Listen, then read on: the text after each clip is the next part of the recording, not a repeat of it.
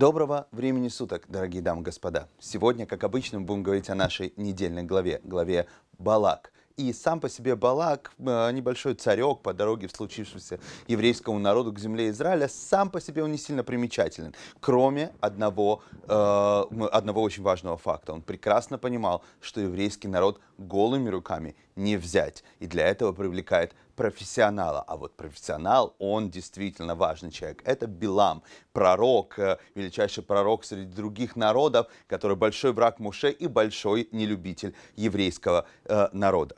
Но сюжет этой главы вы, в общем-то, знаете, она продолжается и в следующую главу чуть-чуть тоже, но есть очень интересный момент, связанный с этой главой, который написан в Вавилонском Талмуде в разделе э, э, Брахот, о том, что наши мудрецы хотели установить эту главу, главу Балак, как часть чтения Шма молитвы Шма, которую вы все знаете, которая является декларацией наших отношений Всевышним, которую мы обязаны говорить два раза в день. Но единственная причина, почему, говорит Талмуд, не установили, мишум тирха де цибура, слишком, чтобы не, слишком не перегружать общину. Ну, короче говоря, слишком долго читать два раза в день всю эту главу. Но получается, что эта глава несет такую же важность, как и молитва Шма. Что же такого в этой главе Балак, что она так важна для нашего самосознания, мировоззрения, да вообще нашей декларации отношений со Всевышним?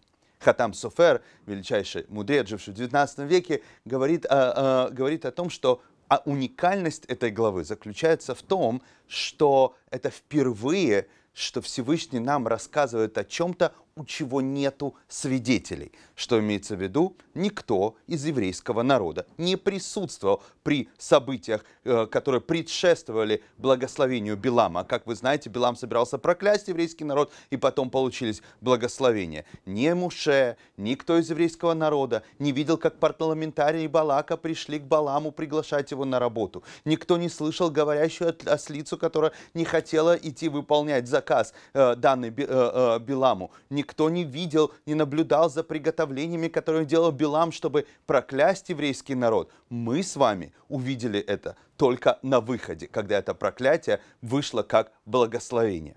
И на самом деле, мне кажется, это объясняет важность этой главы. Но я предлагаю вам посмотреть на эту ситуацию немножко с другой стороны, со стороны еврейского народа. Ведь мы вообще были не в курсе. Представьте себе, мы встали утром, сказали Муде Ани, умылись, помолились, собрали детей в школу, и каждый пошел по своим делам. Кто заседает в суде с Муше, э, кто служить в храме с Аароном, кто за водичкой, кто собирать ман на обед, кто на вахту. Каждый был занят своим делом.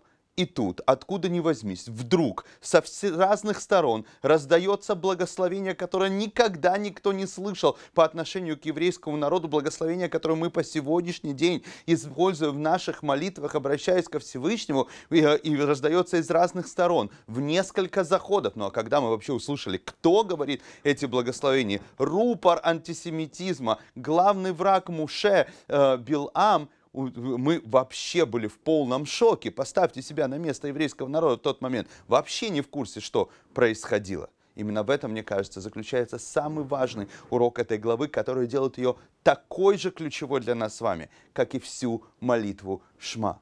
Потому что мы не видим причинно-следственную связь между вещами. Мы смотрим на этот мир как замочную скважину. Мы не знаем, как происходят события, что планируют для, против нас наши враги. Мы видим только продукт на выходе. И все то время, что Всевышний контролирует ситуацию, продукт на выходе, в конце концов, будет для нас благословением. А сегодня, сегодня для нас эта э, глава особенно релевантна, когда мы вдруг, благодаря, э, э, благодаря средствам социальной информации, к скорости обмена информацией, вдруг все стали вирусологами, стратегами, политологами, специалистами по арабо-израильскому вопросу, и все считают, что они должны ответить на вопрос Фейсбука, о чем вы сейчас думаете. Вы что, думаете? Думаете, что Всевышний не узнает новости без того, что вы напишете свое мнение и вяжете спор где-нибудь с, э, с кем-нибудь на Фейсбуке, Инстаграме и ТикТоке?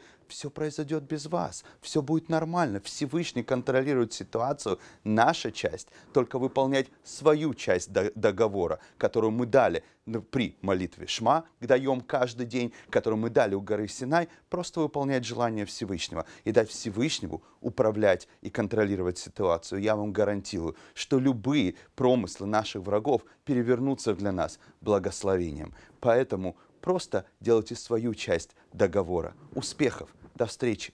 Пока!